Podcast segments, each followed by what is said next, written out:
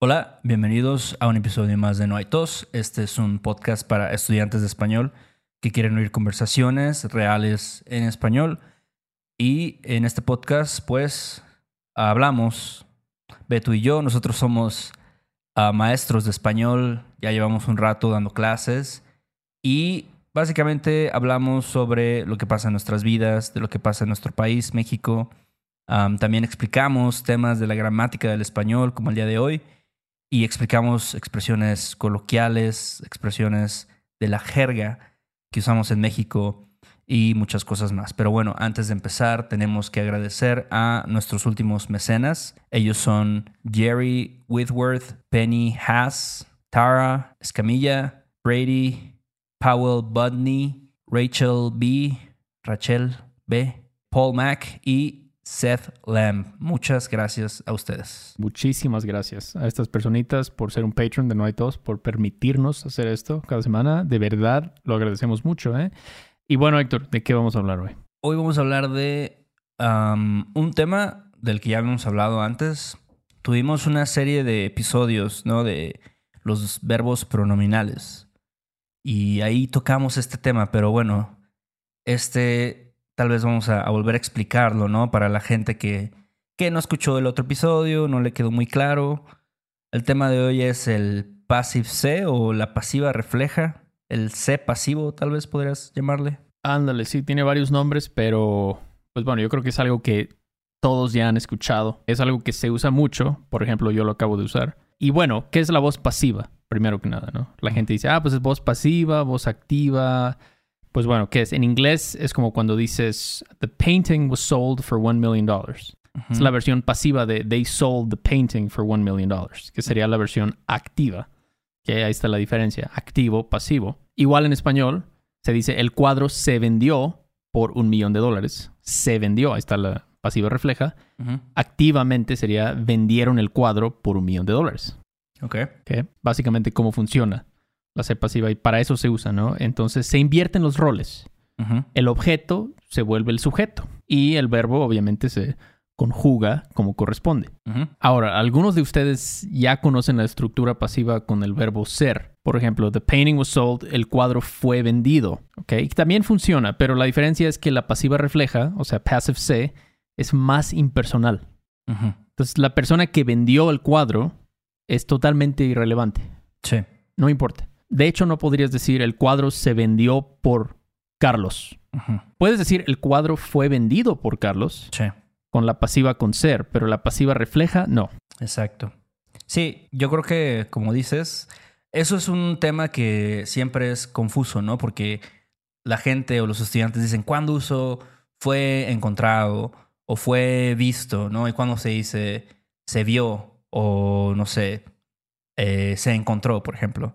Y, y sí, básicamente, como dijiste, pues cuando dices se es más impersonal. Entonces, sí, no mencionamos quién quién cometió la acción de, de encontrar o de ver o etcétera. Exacto, es una buena forma de, de distinguirlos, porque si dices the book was written by alguien, Sí, ya inmediatamente sabes, es fue escrito por, sí. porque tú vas a decirme el agente. Ujú.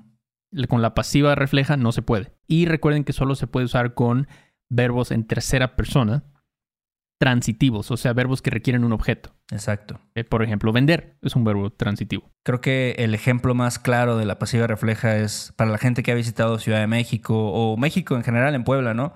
Que pasan estas camionetas con una grabación que dice, se compran colchones, lavadoras. Eso es pasiva, ¿no? Porque ¿quién lo está comprando? Vale madres, ¿quién lo está comprando? O sea, simplemente le quieren que sepas que ellos, si tú tienes estas cosas y quieres deshacerte de ellas, ellos te lo compran. Yo creo que ellos usan la pasiva porque no quieren, o sea, quieren desenfatizar, si es una palabra eso, ellos mismos. Quieren, quieren que no pienses en ellos. Porque podrían decir, te compro lava- tu lavadora, te compro esto. Pero, no sé, el punto aquí es enfatizar la acción, nada más. Se compran. Obviamente son ellos, pero no se dice. Claro. Entonces, bueno, ya saben que nos encantan los ejemplos. Vamos a hacer, creo que, no sé, 10 ejemplos para que quede más claro. Y bueno, Vamos a empezar con el número uno, que dice, Back in the day, people used to smoke all kinds of cigarettes on airplanes. En mi época, se fumaba una gran variedad de cigarrillos en los aviones. Una gran variedad. Una gran variedad se fumaba. ujú. Entonces, por eso usamos el singular, se fumaba. Exacto. Creo que eso también se escucha a veces como, ah, en mi época se hacía esto, ¿no? O se fumaba, por ejemplo. O se escuchaba este tipo de música. Ándale, se comían los tamales con salsa picante o no sé, algo así. Bueno, vamos con número dos. Bueno, el siguiente ejemplo dice: Parents say they're disturbed as after two sewing needles were found in a Kit Kat bar and a bag of Sour Patch Kids. Entonces, en español dirías: Los padres dicen que están perturbados después de que se encontraron dos agujas para coser en una barra de Kit Kat y una bolsa de Sour Patch Kids. Pues sí, estás enfatizando la acción, no quién hizo la acción. Sí. No es como, pues yo no sé, se encontraron. No, no importa quién lo hizo.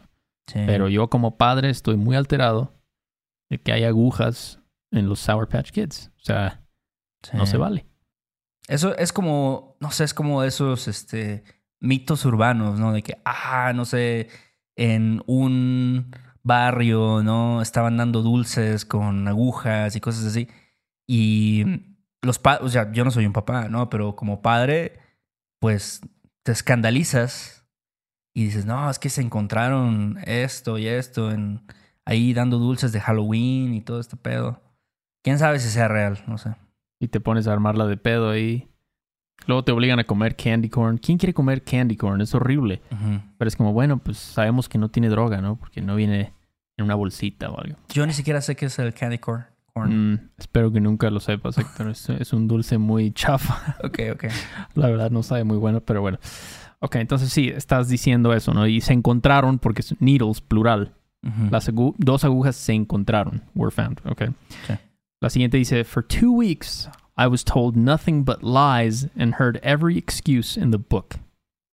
Por dos semanas se me dijeron puras mentiras y escuché cada excusa posible. De nuevo, puras mentiras es el sujeto. Ujú. Entonces, como decir, lies were told to me. Se me dijeron. Ujú. Ok. Y el me, pues es porque es to me. I was told Sí. lies. Entonces, se me dijeron purititas mentiras, como dicen. Sí, sí. Yo, yo escucho mucho esto y tal vez lo había mencionado en, en el otro episodio pasado de, de Pronominal Verbs. Pero cuando yo escucho mucho, se te dijo. Ah, se te dijo que tenías que traer el uniforme limpio. Se te dijo que traía, tenías que traer tu, no sé, acta de nacimiento para hacer esta madre. Como para regañar, ¿no? Exacto, sí, sí, sí, totalmente para Sí. No, regañar. no, no, no me vengas con eso. A ti se te dijo que tenías que tener el, el uniforme bien planchado. Sí. Sí, si no, no sí ibas a es- entrar a clases.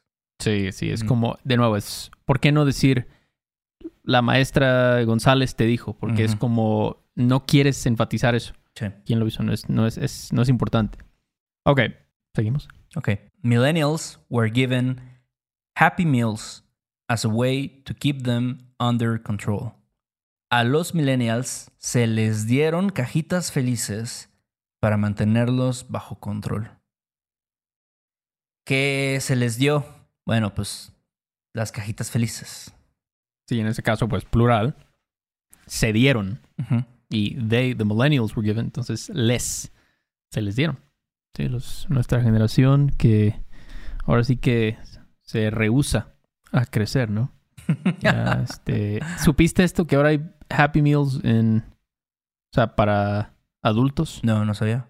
Sí, es la nueva cosa. A Órale. ver cuando llegan aquí. Yo sí compraría una, güey. Pero tiene sentido, ¿no? Porque si creciste con las cajitas felices, felices, pues sí te da algo de nostalgia decir, ah, yo me acuerdo cuando era morro y me daban mi cajita feliz con mi juguete de las tortugas ninja o algo así. Eh, entonces sí, pues crea, no sé, como, sí, este, esta nostalgia, ¿no? Por, Claro, por querer volver a ser niño. claro, claro. ¿Quién no quiere volver a ser niño, no? Eh, todos. Pero bueno. Bueno. La siguiente dice, Believe it or not, single family homes in Marin County used to sell for less than $3 million.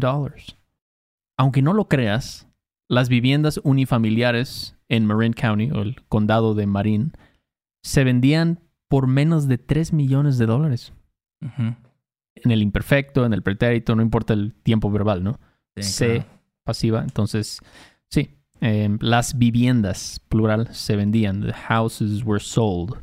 Sí. ¿Y quién las vendía? Eso no nos importa. Vale madres. Vale, Vale madres. madres. Exacto. Y este, ahorita no consigues una, Héctor, por menos de 3 millones. En Marin County, eh, el condado de Marin. Está perro. Está perro. Sí, pues, Pero, todo, pues- todo está subiendo de, de Todo, ¿verdad? El aguacate, los Todo. limones. los limones, todo. Sí. Todito, todito. Pero bueno, seguimos. Okay. I still can't wrap my head around the fact that people eat freaking grasshoppers in Mexico. Todavía no logro entender el hecho de que se coman chapulines en México. Decir, people eat.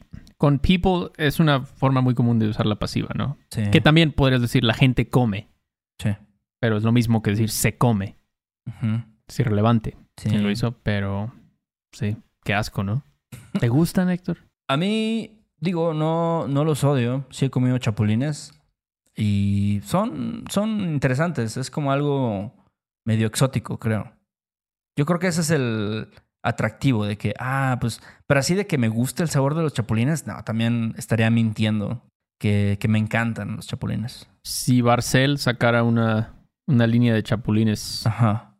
¿Comprarías a veces en el Oxxo? Yo creo que por morbo, sí, sí compraría, no sé, tal vez una vez o depende también como, como saben, porque la neta a mí sí me gusta comer porquerías, entonces, si saben tan chidos como los chetos naranja o como, no sé, los rufles de queso o algo así, tal vez sí me comería unos chapulines. Sí le entras. Sí, Pero sí, entonces, ¿por qué no vamos con la última del día de hoy, Héctor? la última dice, I'm coming out and I want the whole world to know. Estoy saliendo, entre comillas, del closet y quiero que se sepa en todo el mundo. De nuevo aquí, bueno, podrías también decir quiero que todo el mundo lo sepa, también es una forma válida, pero también puedes usar la pasiva refleja. Sí, Se sepa, como les dije, también en este caso lo usamos en el subjuntivo, sí. la pasiva refleja. Quiero que se sepa, se sabe, se sepa. Sí, sí, entonces es una estructura que se usa mucho en el español. Eh, sí hay que practicarla un poquito, porque no es... Bueno, también la palabra se se usa para miles de cosas en el español, ¿no? Ujú. Este solamente es uno, como Héctor ya mencionó el episodio de los pronominales. Pero bueno, vale mucho la pena estudiarlo. Y bueno, pues hasta aquí el episodio de hoy. Si quieren los show notes con estos ejemplos, ya saben dónde encontrarlos. Pueden ir a nuestra página web, noaitospodcast.com. Y bueno, yo espero que les haya sido útil. Si les pareció útil, no sean malitos, por favor escríbanos una pequeña reseña en Apple Podcast. Muchísimas gracias a los que ya lo han hecho.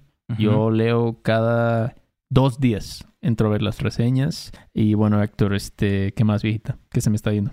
Chequenos en YouTube, vean este video, suscríbanse al canal. em, también en nuestra página web pueden encontrar la sección de mercancía que tenemos.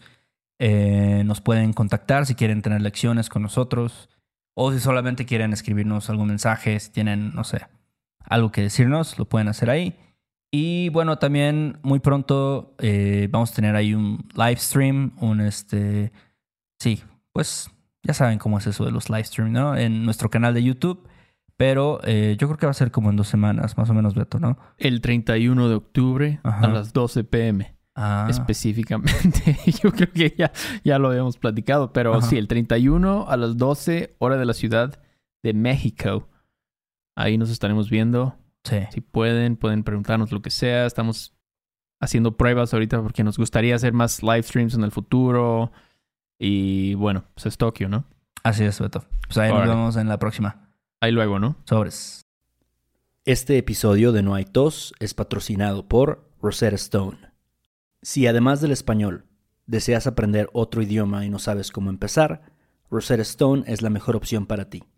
Es una forma inmersiva y progresiva de aprendizaje que usa imágenes, historias, diálogos y más para ayudarte a comunicarte con fluidez en el idioma que quieres aprender. Además, tiene la mejor tecnología de reconocimiento de voz para obtener retroalimentación de tu pronunciación. Está disponible desde tu computadora, tu tablet y tu teléfono y puedes hacer las lecciones en línea o descargarlas para completarlas sin conexión a internet cuando quieras. Con la membresía de por vida puedes pagar ahora y nunca tendrás que volver a pagar una cuota de renovación. Nosotros sabemos que aprender un idioma nuevo puede ser abrumador, así que deja que Rosetta Stone te guíe en el proceso. Por un tiempo limitado, puedes tener acceso de por vida a los 25 cursos de idiomas que ofrece Rosetta Stone con un 50% de descuento. Canjea hoy mismo tu 50% de descuento en rosettastone.com diagonal tos. rosettastone.com diagonal tos. ¿Estás listo para convertir tus mejores ideas en un negocio en línea exitoso? Te presentamos Shopify. Tal vez no lo sabías, pero nuestro podcast More Than Mamis es un negocio y lo empezamos por supuesto para desahogarnos y hablar sobre la maternidad, no para convertirnos en expertas de ventas y del e-commerce. Así que sí, necesitábamos ayuda para vender nuestro merch y poner en marcha nuestra tienda. ¿Y cómo suena con Shopify? Llega otra venta. Shopify es la plataforma de comercio que está revolucionando millones de negocios en todo el mundo. Ya seas un emprendedor desde tu casa o desde donde sea, Shopify es la única herramienta que necesitas para iniciar, administrar y hacer crecer tu negocio sin dificultades. Con Shopify puedo gestionar pedidos, envíos y pagos desde cualquier lugar, brindándote toda la información y estadísticas de tus ventas al detalle. Regístrate para un periodo de prueba con tan solo un dólar al mes en shopify.com barra sonoro, todo en minúsculas. Ve a shopify.com barra sonoro para llevar tu negocio al siguiente nivel. Shopify.com barra sonoro. ¿Quieres regalar más que flores este Día de las Madres? The Home Depot te da una idea. Pasa más tiempo con mamá plantando flores coloridas, con macetas y tierra de primera calidad para realzar su jardín. Así sentirá que es su día todos los días. Llévate tierra para macetas Bigoro por solo $8.97 y crece plantas fuertes y saludables dentro y fuera de casa. Recoge en tienda y sigue cultivando más momentos con mamá en The Home Depot. Haces más, logras más. Más detalles en homedepot.com diagonal delivery. With the Lucky Land slots, you can get lucky just about anywhere. This is your captain speaking. Uh, we've got clear runway and the weather's fine, but we're just going to circle up here a while and uh, get lucky. No, no, nothing like that. It's just these cash prizes add up quick. So I suggest you sit back, keep your tray table upright, and start getting lucky. Play for free at LuckyLandSlots.com. Are you feeling lucky? No purchase necessary. Void where prohibited by law. 18 plus terms and conditions apply. See website for details.